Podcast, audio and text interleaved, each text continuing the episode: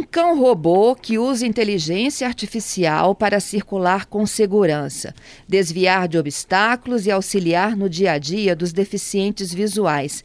É a Robolisa, gente, uma criação capixaba que foi eleita uma das 100 melhores invenções do mundo. A invenção é da capixaba Neide Selim, moradora da Serra, é ex-professora de escola pública e uma de nossas convidadas nessa edição do CBN Vitória. Neide, bom dia, parabéns, viu, pelo seu trabalho. Bom dia, obrigado pelo convite e eu estou muito, assim, muito feliz e, e, e grata pelo convite. Neide, eu queria que você contasse um pouquinho, né, da Lisa, como que foi todo esse trabalho de desenvolvimento e agora com essa premiação. É, então, a Lisa, ela é um robô é, que auxilia na locomoção de pessoas com deficiência visual. Ela tem hoje as tecnologias de um carro autônomo, né? Ela consegue fazer o mapa simultaneamente de um espaço e ela consegue guiar a pessoa a ter um, um ponto que seja de interesse. É, por exemplo, uma sala específica ou qualquer um ponto de interesse que seja específico para o usuário. Ele fala através de, da voz e a, o robô guia até esse espaço. E ela tem uma câmera também que identifica. Esse processo todo é, foi um processo de sete anos e hoje a gente está fazendo o lançamento dela né, no mercado, já é, é, possivelmente em alguns dias ela estará à disposição em empresas e em shoppings. E, e, e, é, estamos também emocionados porque nós fizemos um, um campeonato, participamos de um campeonato de startups com ideias inovadoras ao redor do mundo inteiro. Foram mais de 4.500 empresas que se cadastraram e nós fomos classificados entre as 100 maiores é, invenções de inovação no mundo, né, competindo com o Japão e Ásia, que é o centro desse, desse processo, né, que fez essa, essa, essa seleção. Então a gente está muito honrados. Estamos muito honrados. Né? Nós Feliz. também, viu, Neide? Tem seu nome aí estampado aí nesse prêmio. Neide, como que você teve a ideia da Lisa? De onde surgiu a necessidade de você desenvolver esse robô que dá uma autonomia para os deficientes visuais? A Lisa surgiu quando eu era professora. É, foi sugerido né, por, por, por um grupo de alunos para fazer. A gente sempre pensou em desenvolver projetos que pudessem melhorar o mundo de alguma forma. E aí sugeriu, né? Ah, vamos fazer um cão guia. Mas aí eu, eu, eu identifiquei, tinha uma aluna, ela começou a falar das dificuldades, e uma que me chamou muita atenção foi os objetos aéreos, é, que ficam na região da cintura, isso me chamou a atenção, e, e, eu já entendia né, sobre o processo de robótica educacional, então percebia que essa tecnologia ela pudesse fazer o desvio desses obstáculos. E aí eu chamei um grupo de pessoas é, com deficiência visual, elas me relataram ainda mais os, os desafios e no mundo são 253 milhões de pessoas com deficiência visual. Aqui no Brasil são 6 milhões e meio. E não, eles não têm essa tecnologia, né? Uma tecnologia que possa dar orientação e mobilidade. Então isso dificulta. Isso me chamou a atenção, me impactou muito e aí eu iniciei a fazer a captação de investimento para desenvolvimento dessa tecnologia. E logo de pronto assim você conseguiu colocar para rodar o Cão Não, não, são sete anos, é, foram mais de 200 pessoas que contribuíram, pessoas com deficiência visual, contribuíram com os testes, com implementações, com é, é sugestões, é, construímos com eles, é, que nos ajudou a gente é, é, pensar né, de como a gente pudesse melhorar a usabilidade, dar mais feedback para esse usuário. Então foram, é, um, é uma jornada né, bem, bem extensa. E você trabalhou nisso tudo sozinho ou você tem toda Eu uma rede de apoio? Tem uma rede de apoio de empresas, de a, a, fomentadoras também que ajudam financeiramente, é, profissionais. Hoje nós temos mais de 20 profissionais alocados na equipe full-time para desenvolvimento dessa tecnologia. Entendido. E você acabou evoluindo nesse campo da ciência da computação, porque você era professora de escola pública, não é isso? Isso, isso, isso. Eu sou bacharel em ciência da computação. Ah, é, que legal. Esse processo, né, me ajudou, a, a, pelo fato de estar na tecnologia, me ajudou a identificar a, e, e pesquisar né, embarcar essa tecnologia. Então, com certeza, isso contribui bastante o fato de, de estar na área né, da tecnologia. É. O primeiro protótipo da Lisa, o que, que ele tinha? O que, que ele apresentava? O primeiro protótipo ele foi feito com peças alternativas, logo no início. É, e, e, ele tinha simplesmente uma placa alternativa né, de, de, de educacional e tinha sensores para fazer detecção. Uhum. É, e aí nós fomos é, inovando com colocação de placas muito mais profissionais, com placas eletrônicas, placas proprietárias, e depois fomos evoluindo para colocar o sensoriamento, e agora a gente evoluiu para o mapa, né, é, acoplamento também com o smartphone, para que ela seja uma console onde você pode colocar suas rotas ali, no, baixar o aplicativo, colocar as rotas para que a Lisa possa guiar essa pessoa, e a, a, esse mapa, né, mapa indoor, a câmera, para que ela funcione com inteligência artificial, para fazer a detecção do objeto e informar para o usuário. A gente não quer só que tenha um obstáculo, mas que tenha uma mesa, que tenha uma cadeira. A gente quer traduzir isso pro, para o usuário, para dar mais segurança ainda. Esse é o obstáculo aéreo que você fala, que esbarra-se na cintura? Isso, isso. Aí ele tem uma malha de sensores, são oito sensores, são dois sensores que identificam os objetos aéreos, são mais oito sensores que esses, esses outros sensores eles identificam o buracos, desníveis e também o sensoriamento utilizando a tecnologia SLAM, que é uma das tecnologias que utiliza aí em, robô para navegação. Uhum. Porque o sensor ele tem que indicar para quem tem dificuldades de visão aquele obstáculo que está no pé, não é isso, mesmo? Isso. É o buraco, é o desnível, é o degrau. Exatamente. E para aquilo que também está até a cintura. Exatamente. É, que é a mesa, a cadeira. Exatamente. Imagine galho de árvores, né? É, uhum. É, muitos têm muitas cicatrizes na região do rosto, pescoço, exatamente por esses objetos aéreos, porque a bengala ela não, ela não detecta isso no, na esse, esse obstáculo aéreo. Entendido. E aí, quando você diz que é acoplado ao smartphone, que é hoje, então é a, é a mais nova versão da Lisa, né? Exatamente. Você exatamente. consegue traçar, por exemplo, rotas? Exatamente. É, se tem um deficiente visual que faz todos os dias o caminho de casa até a padaria. Ele traça a rota, então, da isso, casa até a padaria treina, e o robô já vai lendo e, isso? Exatamente. Ele pode treinar ela, né, é, e levar, treinar mesmo, né, ensinar ela o, o, essa trajetória, ou ela também pode pegar as coordenadas é, de mapa, né, é, as coordenadas do GPS para levá-lo naquele espaço. Uhum. E eu tenho informação também de que algumas empresas já passam a adotar né, a utilização do robô e shopping centers de Isso. todo o Brasil.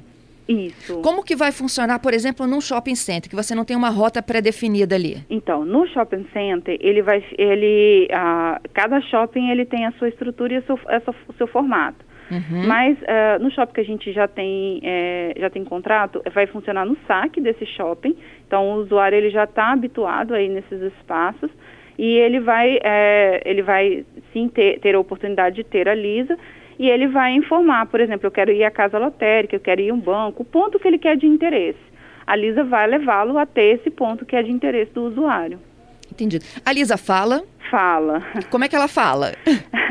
então, ela tem, ela fala obstáculo, obstáculo aéreo, obstáculo, buracos, é, o nome da, da, da, loja, né, que ela chegou, você chegou até a loja X, então ela, ela informa isso, ela tem essa informação para o usuário. Entendido. É, Para programar a Lisa, o deficiente visual precisa da ajuda de alguém? Para programar a Lisa, ele, ele sim pode ser que ele precise, mas o que a gente pede né, para o usuário é que ele tenha os cursos né, de orientação e mobilidade. É, é, para que ele tenha. A Lisa ela é, ela é simples de utilizar, mas assim é, tem muita questão também de orientação e mobilidade do próprio usuário, que é um curso que eles já fazem para se locomover dentro do, dos espaços né, indoor, outdoor. Entendido.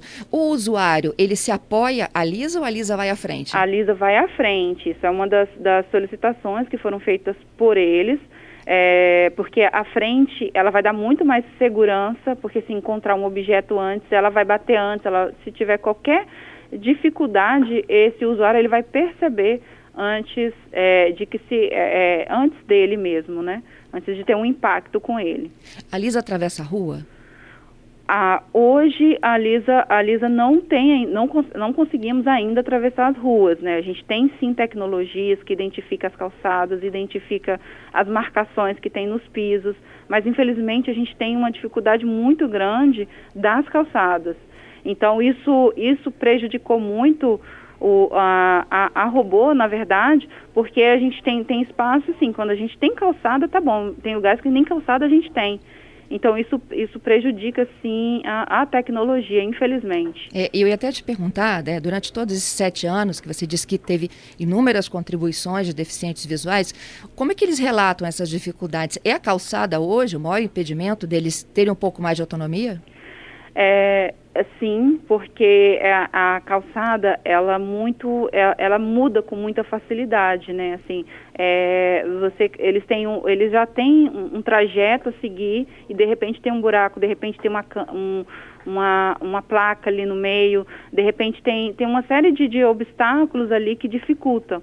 Então isso, infelizmente, isso dificulta sim o acesso, né, à, mobilidade. E com a Lisa, ela, ela consegue falar disso simultaneamente. Então, qualquer alteração, esse usuário ele vai ter mais segurança porque ele vai ter essa informação com antecedência. Entendido. Gente, eu estou conversando com a Neide Selim, ela é cientista da computação, ela é responsável por desenvolver um cão-guia totalmente automatizado, é a Lisa que ganhou inclusive uma premiação internacional no evento de startups, está entre as 100 melhores invenções do mundo. E ela dá um pouco mais de autonomia para os deficientes visuais. Esse trabalho começou ainda na escola, a Neide era professora de uma escola na Serra, quando ela começou a tentar identificar como é que os alunos né, e a turma poderia contribuir com alguma inovação que trouxesse um bem-estar para a comunidade. Neide, Hoje, você já tem uma startup e você já está fechando contratos né, com, com empresas, com shoppings. Você acha que há possibilidade disso chegar assim, ao mercado em larga escala? Ah, com certeza. Eu, eu, eu acho que essa, esse processo, em conjunto com, com, com empresas, né, tem aeroportos também, né, companhias aéreas que estão. A gente está fazendo um trabalho em conjunto. Eu acho que isso que mudou a história da, do desenvolvimento da tecnologia porque quando as empresas elas começaram a abrir os seus espaços e acreditar e dizer também que elas têm, é, é, elas também não têm ferramentas, elas querem dar mais inclusão né, para a sociedade, mas infelizmente não tem. Então, quando elas, quando elas passaram a contribuir e enxergaram que elas também po podem fazer parte disso, eu acho que mudou a história, assim, mudou todo o nosso desenvolvimento, mudou todo o nosso modelo de, de negócios. Então, isso, eu acho que isso foi um, um, um ponto né, muito importante para a Lisa, assim, essas empresas acreditarem e principalmente acreditarem na causa e, e saber que elas podem sim dar mais mobilidade para as pessoas, para que elas possam ter acesso ao trabalho, à educação, ao lazer. Então, acho que isso é, é um dos pontos mais importantes hoje que nós tivemos aí na nossa trajetória. E aí você consegue também fazer com que um equipamento como esse tenha um, um preço mais acessível? Com certeza, com certeza. É, a gente chegando num lote de 500, a gente já consegue reduzir. Infelizmente, a gente está com um cenário muito difícil. É, de componentes, de né? De componentes eletrônicos, a China toda tá, tá, tá com dificuldade. Hoje a gente a gente tinha um, um, sete dias, a gente fazia uma placa com muita facilidade. A nossa placa ela é, ela é construída com componentes. Hoje a gente está tá em 60 dias para a gente chegar uma placa aqui. Então, infelizmente, é, é, o cenário mundial, mas acredito que daqui a algum tempo, né, é, é tem perspectiva de melhoras, mas acredito que isso vai, é, vai melhorar. Mas é, quando a gente chegar nessa, nesse processo de 500, é, a gente vai reduzir muito a nossa entrega. Onde que é a fábrica? Vocês têm uma fábrica já? Então, a gente, a gente é uma empresa de desenvolvimento, a gente desenvolve, pesquisa e vende. A gente tem parceiros é, na China, é, a gente, a gente é, importa né, todos os componentes da China, Brasil, e a gente faz a montagem e a entrega. Então, hoje a gente é, faz a montagem desses robôs aqui. Aqui mesmo no Espírito aqui Santo? Aqui mesmo no Espírito Santo. Na Serra? Na Serra. Entendido. A gente pode revelar para os nossos ouvintes qual é a expectativa de um custo desse no mercado? Pode, claro. Hoje hoje está saindo em torno de 15 mil reais. Para quem quiser ter um robô guia isso, desse. Isso, né? isso. O que mais você trabalha? Por onde mais você busca as saídas, Neide? O que tem mais aí na sua caixinha de pesquisas?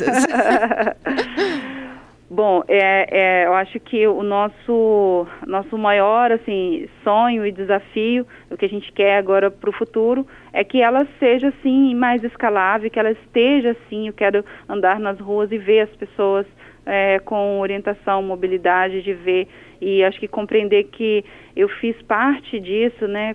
É, eu acho que isso para mim vai ser uma emoção muito grande e, e, e, ter, né, e o que a gente quer apresentar agora, números das pessoas tendo mais autonomia, né, dentro do, desses espaços, né, do emprego, de, na, na, no, no, emprego, na educação.